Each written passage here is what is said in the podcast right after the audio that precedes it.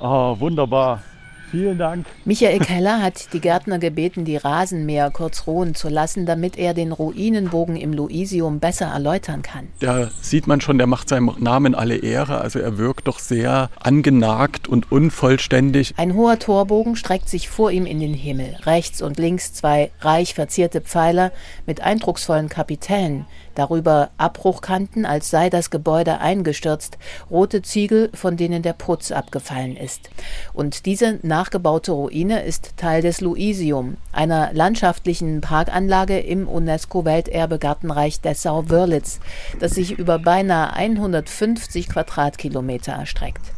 Michael Keller leitet die Abteilung Gärten und Gewässer in der Kulturstiftung der Sauwörlitz und erklärt, der Fürst wollte mit solchen Bauwerken auf ferne Orte und alte Kulturen anspielen, so auch mit diesem Ruinenbogen. Es ist von Anfang an so gewollt gewesen. Also dass es eben solche Abbruchkanten gibt oder dass auch so die Fensteröffnungen rechts und links des Bogens so unvollständig sind. Da ist also nie etwas abgefallen, sondern das ist von Anfang an so gebaut worden. Ruinenbauen ist also nichts Neues. Manche Fake-Ruinen sind schon so alt, dass heute selbst Experten nicht sagen können, ob das eine echte Ruine ist oder nicht.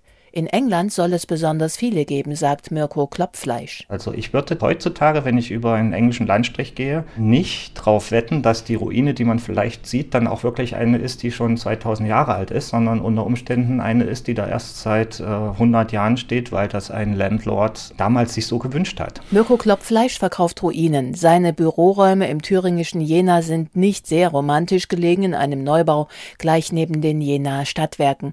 Er sitzt an seinem Schreibtisch und schaut sich Fotos neu gebauter Ruinen an. In England werden sie Folly genannt, erklärt der Betriebswirt. Auf der einen Seite kann man es übersetzen mit verrückt und auf der anderen Seite aber auch so mit äh, Liebhaberei. Viele Follies verkaufe er nicht, zwei bis vier im Jahr, aber er hoffe, dass es mehr werden. Also ich sage immer, unsere Firma ist dann erfolgreich, wenn ich unsere eigenen Produkte dann auch mal wirklich selbst kaufen kann. Preislich sei alles drin, zwischen ein paar hundert bis mehreren zehntausend Euro, je nachdem, ob man nur ein altes Sandsteinfenster möchte oder ein eine komplette Ruine mit Burgturm. Geliefert werden dann die Einzelteile, rote Ziegel oder helle Sandsteinelemente, die durch eine spezielle Materialmischung und Gusstechnik alt und abgenutzt aussehen. Der Käufer oder die Käuferin muss sich die Ruine allerdings selber zusammenbauen.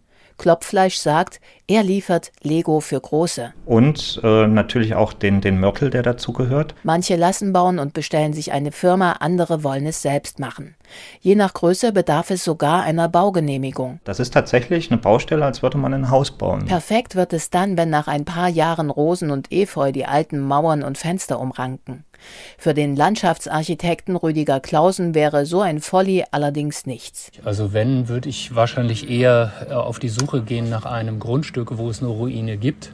Und wenn der Ort besonders schön ist, dann würde ich die Ruine ruhig mit integrieren in den Park. Aber eine Ruine extra zu bauen als Ruine, das finde ich schon relativ schräg. Ruinen in Form von nackten, verfallenen Mauern sollen die Vergänglichkeit darstellen, erklärt Clausen. Neu gebaut sind sie allerdings eine Höchstform von Dekadenz. Nach dem Barock kamen sie auf, als die Leute die Nase voll hatten von beschnittenem Buchsbaum und den immer gleichen Gartenlandschaften. Wenn man sich die Barockparks in, in Versailles anschaut, das ist ja praktisch wie so ein Scherenschnitt, bloß eben in Buchsbaum.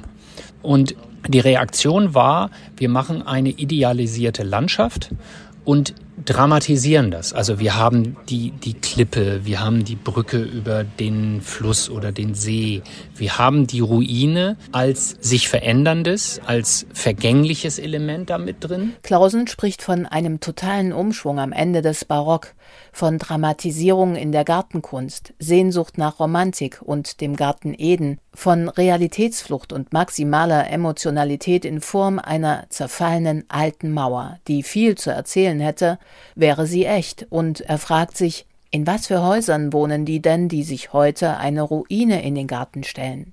Leider wissen wir es nicht. Ruinenbesitzer von heute sind sehr zurückhaltend, sagt Mirko Klopfleisch.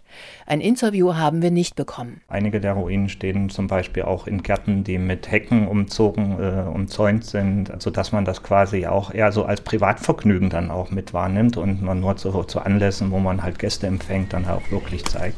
Michael Keller schaut durch den zerfallenen Ruinenbogen im Luisium. In dieser Sichtachse hat Fürst Franz damals eine lebensgroße Frauenstatue aufstellen lassen, das verschleierte Bildnis. Sie trägt ein bodenlanges Kleid und über ihrem Kopf ein Tuch, sodass sie nichts sehen kann. Und das ist in der Zeit der Aufklärung, auch der Romantik, dann vielfach so als Sinnbild genommen worden, dass man der Wahrheit letztendlich trotz aller Bemühungen nie ganz auf den Grund gehen kann. In dem Fall ist die Wahrheit ganz einfach. Statue und Ruinenbogen sind Nachbauten aus dem 18. Jahrhundert. Die Welt will betrogen sein.